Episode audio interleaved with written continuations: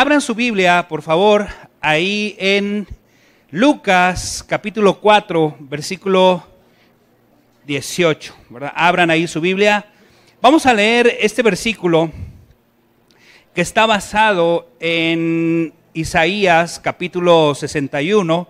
¿verdad? Dice la, la Biblia que Jesús vino a Nazaret y él regresó al lugar donde él se había criado y estaba en el día de reposo, es decir, el sabbat, el día en el que había que ir a, la sinagoga. Y dice la Biblia que él agarró un rollo del profeta Isaías y lo leyó. Y dice el versículo 18, el Espíritu del Señor está sobre mí, por cuanto me ha ungido para dar buenas nuevas a los pobres. Me ha enviado a sanar a quienes? A los quebrantados de corazón a pregonar la libertad a los cautivos y vista a los ciegos, a poner en libertad a los oprimidos, a predicar el año agradable del Señor. Dice la Biblia que él agarró el rollo, ¿verdad? Este, lo enrolló y lo devolvió, ¿verdad? Y, él dijo en el versículo 21, hoy se ha cumplido esta escritura delante de vosotros. Estamos viendo la, la, serie Diagnosticando el Corazón. Estamos viendo esa serie Espero que esté siendo de bendición para tu vida, así como ha sido de bendición para mí eh, esta serie, la pasada. Eh, la idea de esta serie es que tú y yo podamos, a la luz de la Biblia, diagnosticar cómo está nuestro corazón y que hagamos algo al respecto y que no sigamos teniendo un corazón que ya lo hemos visto en varios pasajes, en varios mensajes, nuestro corazón es engañoso, ¿se acuerdan? Y también la Biblia dice que debemos de guardar, debemos de cuidar nuestro corazón. Y eso es lo que queremos hacer a través de esta serie. Y viendo ahí el pasaje que estamos, eh, acabamos de leer, el versículo 18 y 19, ahí podríamos sacar un chorro de, de aprendizaje, de enseñanza, pero por cuestiones de tiempo y también para no desviarnos del tema, hablando del diagnosticando el corazón, hoy vamos a ver el tema para todos los aquellos que les gusta escribir, ahí lo dice, ¿verdad? Ahí lo dice el pasaje. Me ha enviado a sanar a los quebrantados de corazón. Ese es el título del mensaje. Un corazón quebrantado. Vamos a hablar sobre el, quebrantamiento de un corazón. Y esta, esta palabra que aparece ahí, quebrantado, es una palabra griega que significa suntribo, que es aplastar, desmenuzar, hacer pedazos, quebrar cualquier cosa, ¿verdad? Eh, es a este nivel, ¿verdad? Aquí tengo una cabeza de ajos. Esta cabecita de ajos, eh, ustedes saben que en el, mercado, donde sea, lo dejan secar y nos, nos venden eh, el ajo así, ¿verdad? En polvo. Así nos los venden mete, lo dejan secar, lo meten a un molino y ahí, ¿verdad? Hasta que se triture, hasta que se haga polvo, es cuando ya no los venden en esta bolsita y para las mamás, ¿verdad? Todas las amas de casa que les gusta cocinar, pues mira así, y ya rápido, ¿verdad? Ya no tienen que estar echando el, el diente de ajo por ahí. Y bueno, lo voy a quitar porque huele bien rico. Ah, huele, huele rico. Y a eso se refiere quebrantar. La palabra que, que viene ahí es me ha enviado a sanar a los pólvora, ¿cómo? No, ah, se me fue la palabra. Bueno, a los que tienen el corazón hechos trizas, a los que tienen un corazón hechos pedazos, están, están quebrados, están desmenuzados, están aplastados, ¿verdad? La palabra que aquí se usa es precisamente, ¿verdad? El hecho pedazo, pero porque lo aplastaron, porque lo hicieron así, ¿verdad? Eh, yo me acuerdo cuando era niño, agarraba las esferas de Navidad de mamá, se caían y agarraba y yo así, ¿verdad? Agarraba y las pisaba y les hacía así y quedaban los pedacitos bien chiquitos y ya me regañaban. Pero eh, a eso se refiere esta parte de quebrantamiento, de quebrado del corazón. Y uno se preguntaría, eh, oye Marco, ¿qué, ¿qué cosas causan que nuestro corazón se se ha hecho pedazos. Hay muchísimas maneras, eh, hoy por cuestión de tiempo no puedo platicar todas, pero eh, creo, eh, voy a tratar de agarrar algunos ejemplos, ¿verdad? que yo he notado que estamos viviendo como, como iglesia. y, también, ¿verdad? Para ejemplificar un poquito las cosas que nos llevan a tener un corazón hecho pedazos, ¿verdad? O quebrantado. La primera de ellas es la traición, ¿sí? La traición es algo que, va a traer que nuestro corazón se eche, eh, sea hecho pedazos. Y cuando hablamos de la traición, a ver, díganme, ¿en quién piensan hablando en la Biblia? De Judas Iscariote, ¿verdad? Vamos a leerlo. Vamos a leer ahí en tu Biblia, habla, hable tu Biblia en Marcos capítulo 14 y vamos a leer el versículo 18. Para los que no saben, ¿verdad? Judas Iscariote fue alguien que estuvo con las personas más allegadas de Jesús. Él eh, era el que controlaba los dineros, inclusive un día cuando una mujer rompe un, este, un perfume a los pies de Jesús, y, con, con, sus, con sus cabellos eh, lava sus pies. Y él dice, ay, eso se pudo vender, ¿verdad? A cierto precio se pudo haber vendido y, darse a los pobres, ¿no? Y, pues dice la Biblia que él era el que llevaba la lana, pero también de ahí sustraía, se robaba el dinero y pues bueno, él hacía lo que quería. También dice la Biblia que él traicionó a nuestro Señor Jesucristo por 30 monedas de plata, ¿se acordarán de, toda esa historia? Vamos a ver, antes de que pase la traición, vamos a ver qué es lo que pasó. Eh, en, esta, en esta escena ya estaban a punto de, bueno, Jesús estaba a punto de terminar su ministerio, iban a celebrar por primera vez la Santa Cena y estaban los doce apóstoles, incluyendo a Judas, y, dice la Biblia y nos enseña que eh, Jesús sabía el corazón de, de, de lo que había de Judas. Y vean lo que dice aquí, vamos a leer el versículo 18. Y cuando se sentaron a la mesa, entraron, mientras comían, perdón, dijo Jesús, de cierto os digo que uno de vosotros que come conmigo, ¿qué dice? Me va a entregar. Versículo 19, entonces ellos comenzaron a entristecerse y a decirle uno por uno, ¿seré yo? Y el otro, ¿seré yo? Y él respondió y les dijo, es uno de los doce el que moja conmigo el plato. Y hay otra versión que dice Iscariota, no, pues soy yo, no, pues tú lo acabas de decir, le dice el Señor Jesús, y pues ya ve, entrégame, ¿no? O sea, el Señor Jesús ya sabía quién era.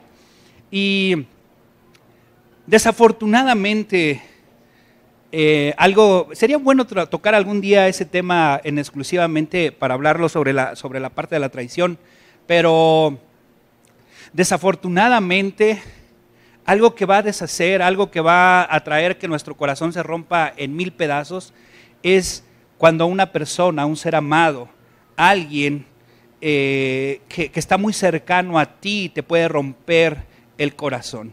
Y eso no lo, no lo digo yo, lo dice la Biblia, ¿verdad? Porque, pues sí, puede ser tus hijos, puede ser tu esposo, tu esposa, eh, algún familiar, alguien muy cercano a ti, es alguien que dice la Biblia que nos va a poder eh, traicionar. Y mira lo que dice el Salmo 55, 12. Eh, este también es un salmo que habla sobre este, sobre este tema. Y ve lo que dice la palabra. Dice Salmo 55, 12. Porque no me afrentó un qué? Un enemigo, lo cual habría soportado, es lo que dice el salmista ni se alzó contra mí el que me aborrecía, porque me hubiera ocultado de él. Fíjate, ahí dice, ¿verdad? O sea, no fue un enemigo, ¿verdad? No es alguien que me estaba persiguiendo, porque si hubiera sido él, pues ya me escondo y hasta ahí. Pero eh, ve lo que dice este salmista, versículo 13, sino tú, hombre, al parecer íntimo mío, mi guía y mi qué, mi familiar que juntos comunicábamos dulcemente qué? Los secretos y andábamos en amistad en la casa de Dios. O sea, la traición es algo que, va, te, va, te va a dar bien, bien, bien fuerte y es, y es cuando menos te lo esperas y de quien menos te lo esperas. Y, fíjate que lo aprendí yo eso de, un pastor. Y, y dice, y es verdad, mira, alguien que realmente te ama, Escúchalo. Alguien que realmente te ama jamás te va a traicionar. Pero alguien que te traiciona es alguien que no te amó. ¿Escuchaste eso? Y debemos tener cuidado porque también nosotros podemos convertirnos en traicioneros. Por eso les digo, sería bueno tocar algún día el tema. Yo, yo hice todo un estudio ahí de, de Saúl con David y wow, la verdad es que me dejó sorprendido bastante. Y Dios me hizo un reto, ¿tú qué quieres ser? ¿Un Saúl o un David? Y yo dije, ay Señor, yo quiero ser un David. Y aún David estuvo a punto también de convertirse en un traicionero. Y, y, es duro cuando alguien que menos te esperas y que está junto de ti hace esa situación. Y algo que debes de tener aquí cuidado es que una persona que ha sido traicionada puede correr el riesgo de amargar su corazón. Y tú tienes que tener cuidado con eso. El Señor Jesús sabía, ¿verdad? Sabía que, que Judas lo iba a traicionar.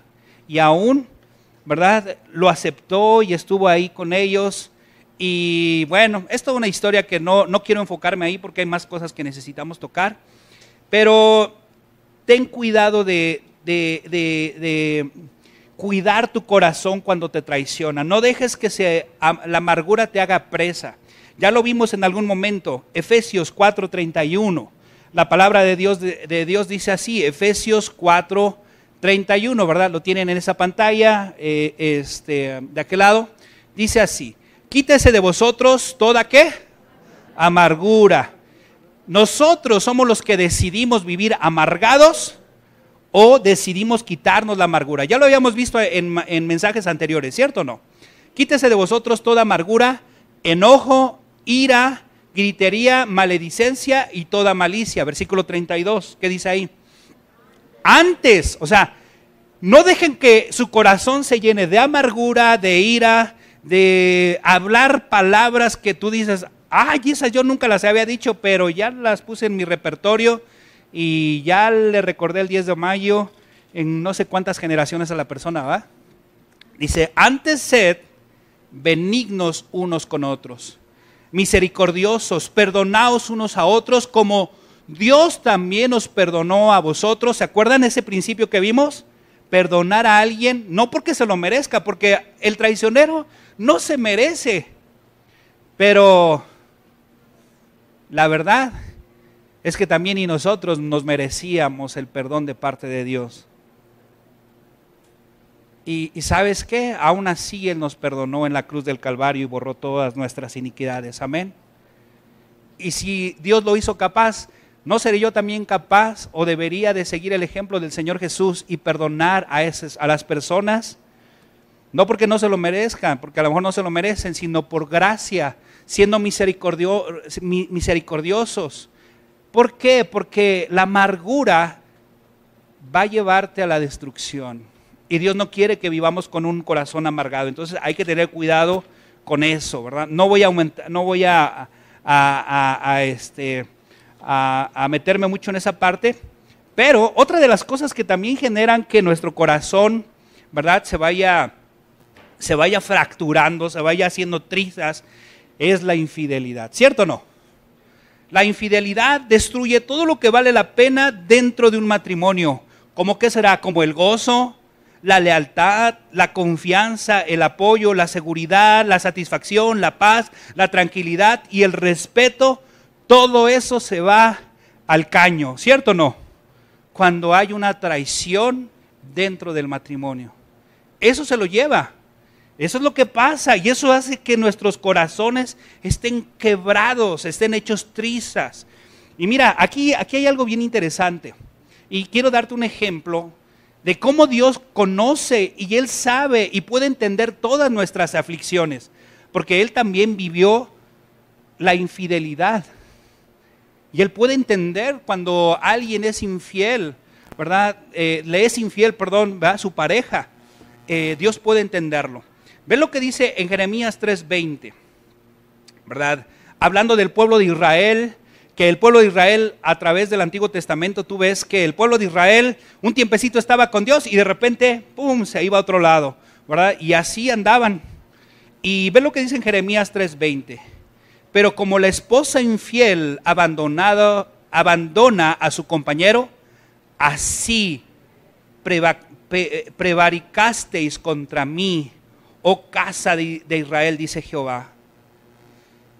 O sea, imagínate, o sea, aquí este es un ejemplo de tantos textos bíblicos donde Dios expresa su sentir sobre la infidelidad.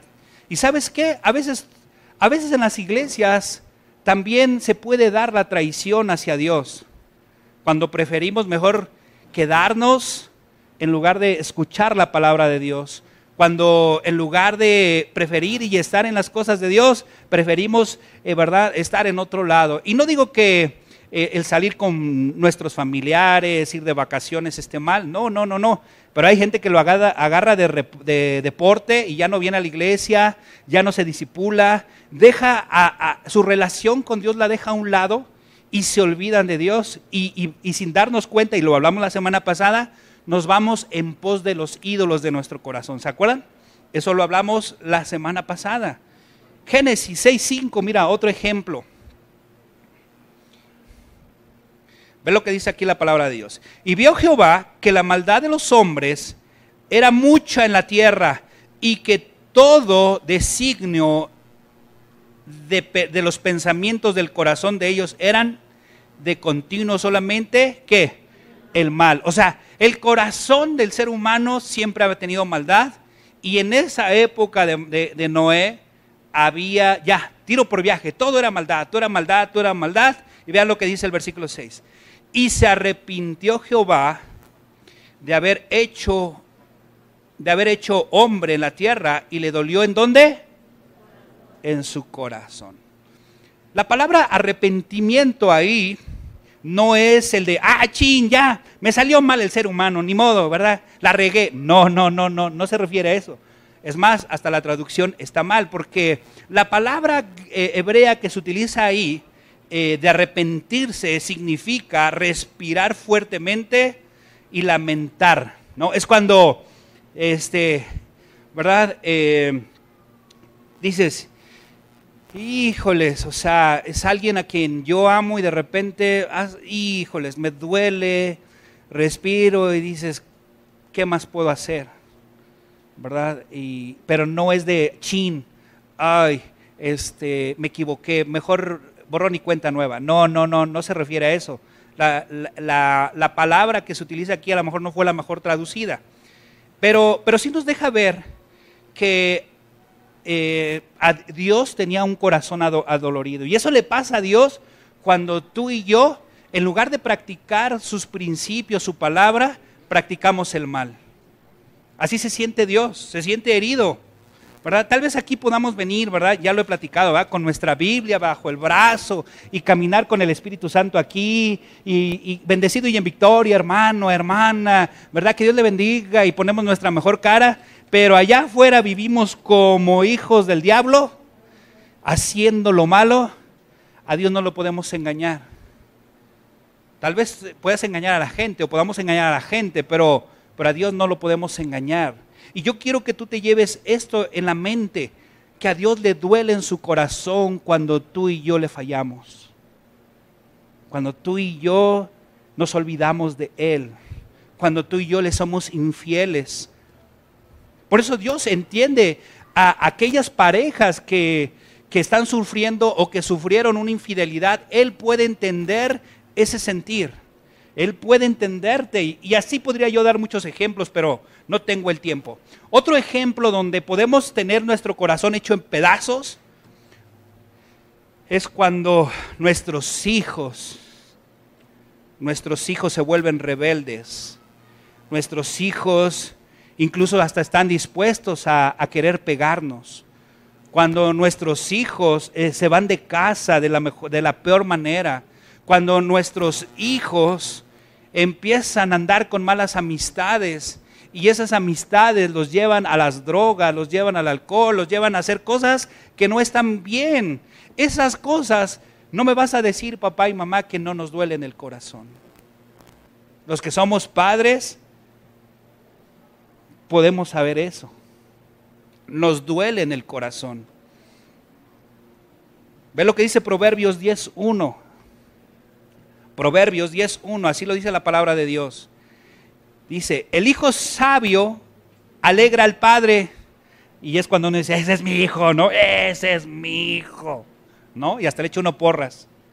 Pero, aquí dice el pero, versículo 1, Proverbios 10, el hijo necio es tristeza a quién? La palabra que se utiliza ahí tristeza es también esa tristeza que te hace pedazos el corazón. Porque mamás, no me vas a dejar mentir que tu corazón late, está preocupado cuando tus hijos no llegan a la hora que les dijiste que llegaran, ¿cierto o no? ¿Ah? Yo en mi caso, mi mamá a las 7 de la noche ya quería que yo estuviera en mi casa. Fíjense, ya tenía 19, 20 años, yo creo. Bueno, pues así era mi mamá. ¿Ah? Este ya después conoció a Cristo y ya, ya me dio chance, pero, pero hermanos, todas esas cosas van rompiendo el corazón, lo van haciendo.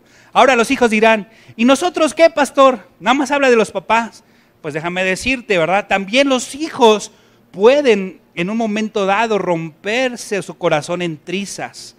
Cuando los papás no les damos un tiempo para escucharlos y preferimos escuchar a otros que a nuestros propios hijos. Cuando a nuestros hijos los comparamos con el hijo del vecino, del primo, del tío, pero, pero no les tomamos atención a nuestros hijos también podemos perder su corazón. Y hay advertencias de parte de la iglesia para eso. Ven lo que dice Colosenses 3:20. Busca tu Biblia, por favor, ahí en Colosenses 3:20. Vamos a ver dos ejemplos que dice la Biblia acerca de esta, de esta situación. ¿Sale? Colosenses 3:20. ¿Ya lo tienen ahí? Dice la palabra de Dios. Hijos, obedecer a vuestros padres de vez en cuando. ¿Qué dice la Biblia? Ya ven, chavos, pongan atención. Eso sería también un buen tema algún día. Porque, porque hay una razón para poder obedecer a los papás en todo.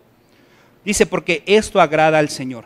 Pero versículo 21, ve lo que dice, padres, no exasperéis a vuestros hijos para que no se qué. Para que no se entristezcan, para que no se haga pedazo su corazón. Exasperar, ¿qué es? ¿Eh?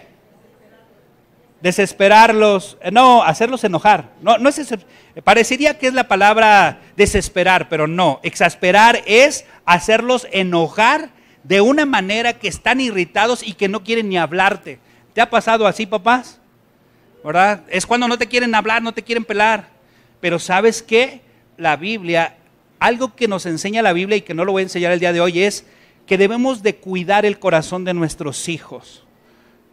Porque si no, eso nos va a llevar a perder a nuestros hijos. Hay que cuidarlos.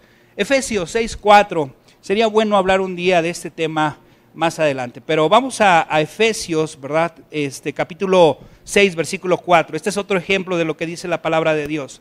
Y vosotros, padres, no provoquéis a ir a vuestros hijos, sino criadlos con disciplina, amonestación del Señor. Es decir, amonestación ahí, la palabra es platicar con ellos, hablar, darles el tiempo.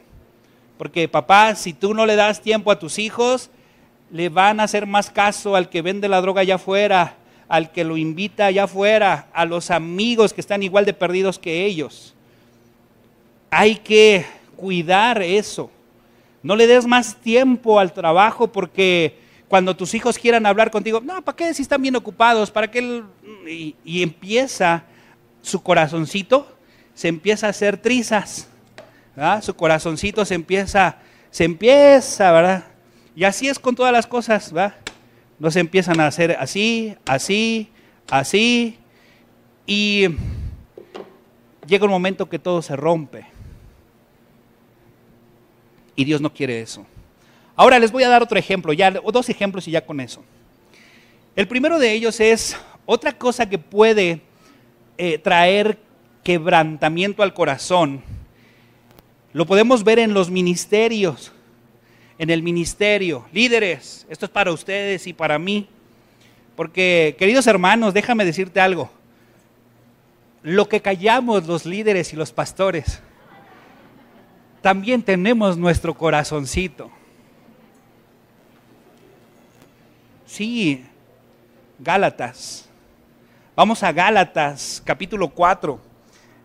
Pablo era un hombre que, oye, mis respetos, porque este hombre, eh, la verdad, la verdad es que vivió situaciones que tú dices, híjoles, no le fue fácil.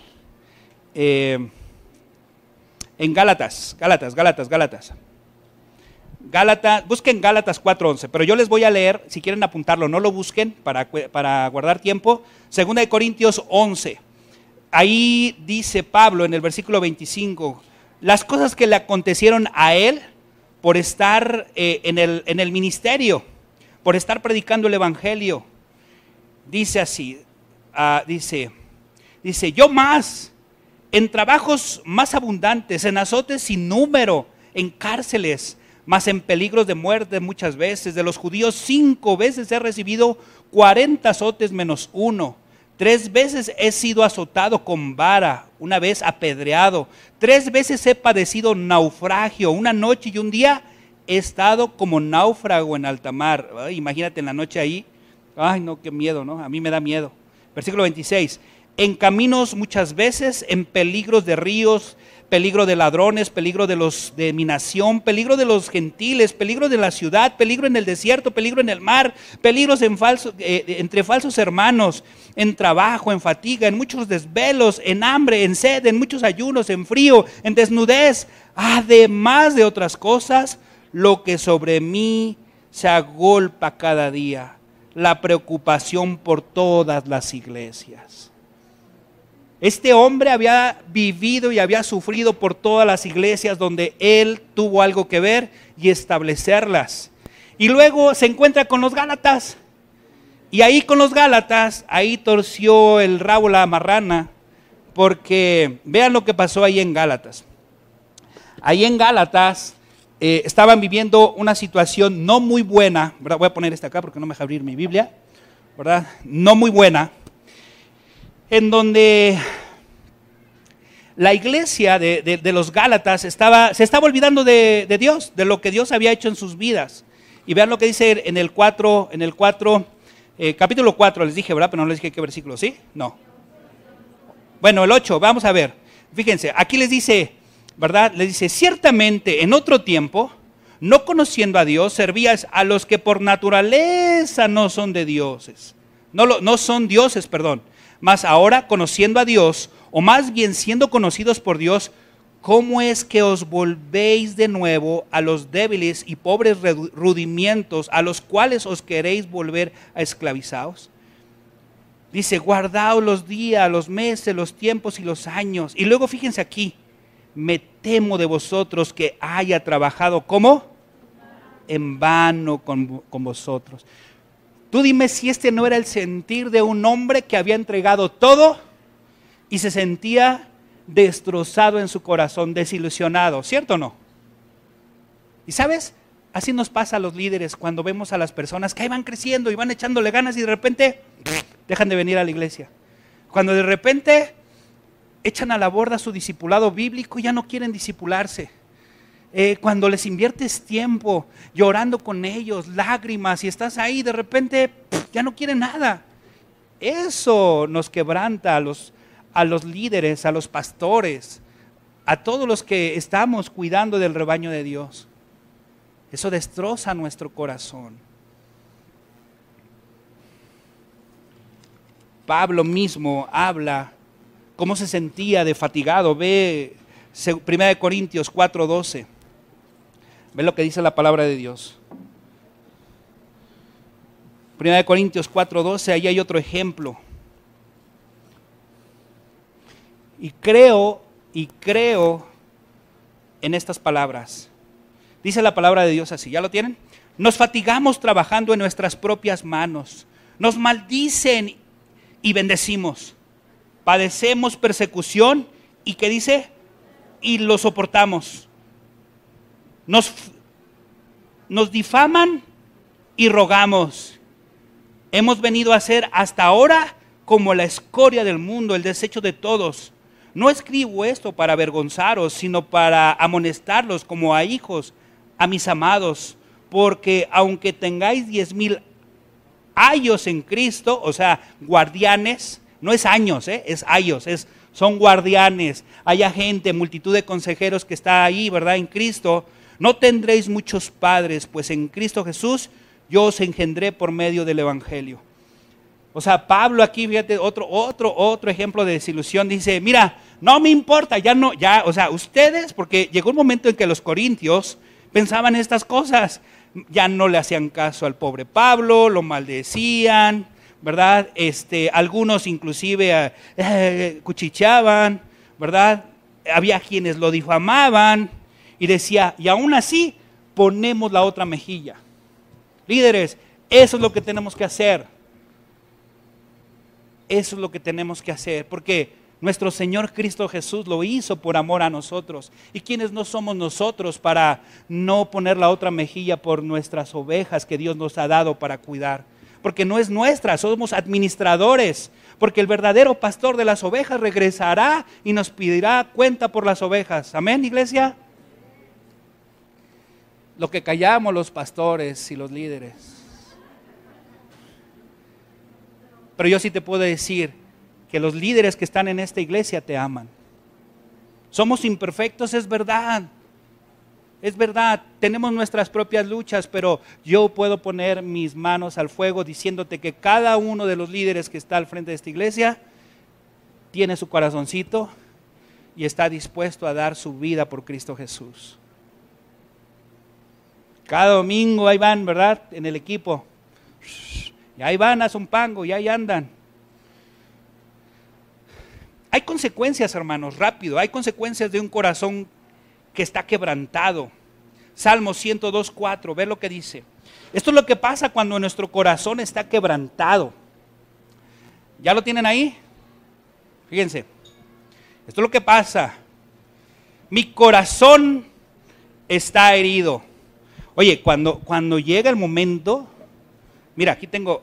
A ver, ¿cuál pesa más? A ver, chicas, díganme, ¿cuál pesa más, Avi? A ver, Avi. Bueno, tenemos tres Avis. A ver, písale. Ese pesa más. A ver, Avi, dos.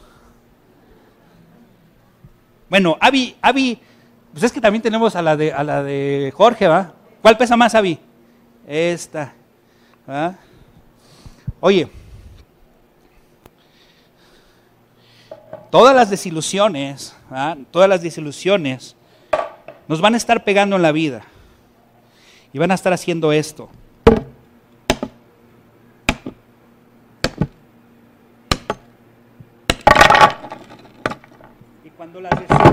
Y cuando las, desilusiones llegan más rápido,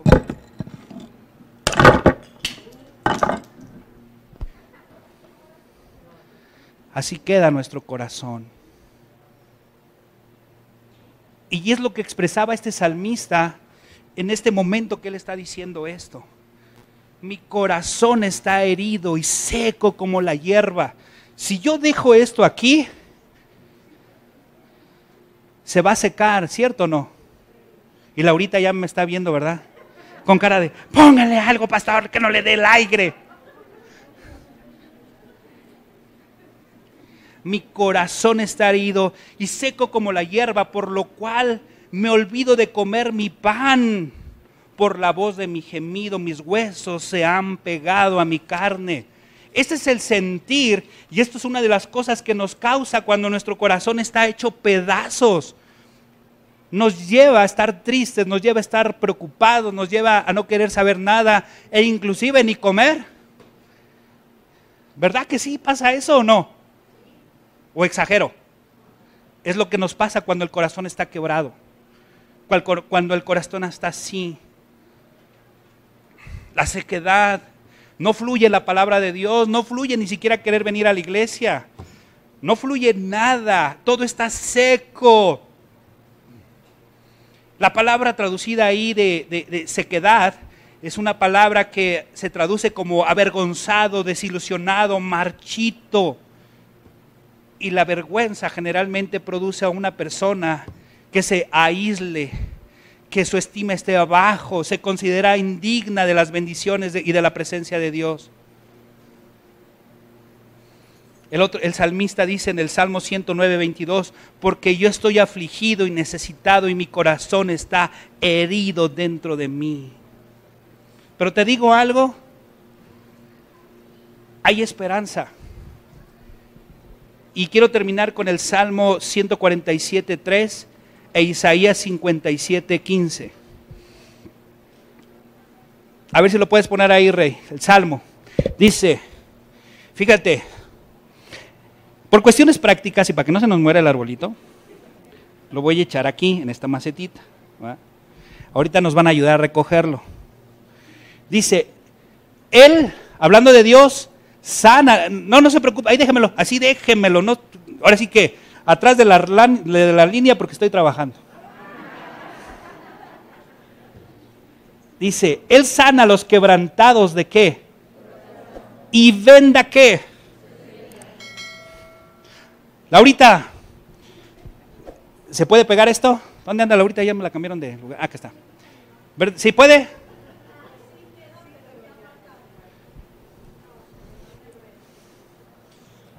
Dios lo que hace con nuestras vidas es tomar cada pedazo de nuestro corazón roto. Él toma el tiempo de hacerlo. Y no solamente eso, hermano, sino que quede nuevo. No tengo el tiempo ni conseguimos uno igual, pero Él puede hacer que nuestras vidas no tengan las secuelas del corazón roto. Pero ¿sabes qué? Él es el único que puede sanar a los quebrantados de corazón y Él puede vendar las heridas, pero el día de hoy tienes que venir delante de Él con todo lo que tienes y como eres y créeme lo que Él, Él no va a agarrar un cola loca para pegar, Él va a agarrar pieza por pieza, no sé cómo lo hará, pero Él hace que nuestro corazón esté blanco y esté diferente. Y Él puede hacer que nuestra tierra árida tenga fruto, hermanos y que dé fruto. Pero solamente tienes que venir a Él para que Él pueda cambiar tu vida. Isaías, y con ese pasaje terminé. 57.15. Dice así, ahora sí César, vente, ahora sí échale, échale. Ya, César, no se preocupe, ya César está, ya estaba ahí agenciado para esta parte. Isaías 57.15. Vean lo que dice ahí, ya no le hagan caso a César ni aquí, ya.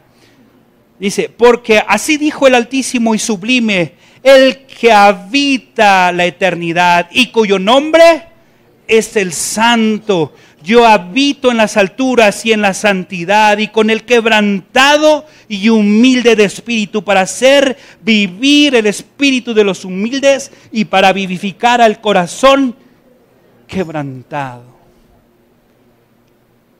A lo mejor hay alguien necesita en esta mañana venir delante de Dios y decirle, Dios, tengo mi corazón que hecho pedazos, te necesito. Cierra tus ojos, porque a lo mejor alguien necesita el día de hoy decirle, Señor Jesús, vengo delante de ti porque tengo el corazón quebrantado, tengo el corazón hecho pedazos y no sé cómo recoger todos estos pedazos. Está pulvera, pulverizado, está deshecho, está hecho añico, Señor. Ya lo leíste. Es cuestión que lo creas en tu corazón y decirle, Señor Jesús, heme aquí.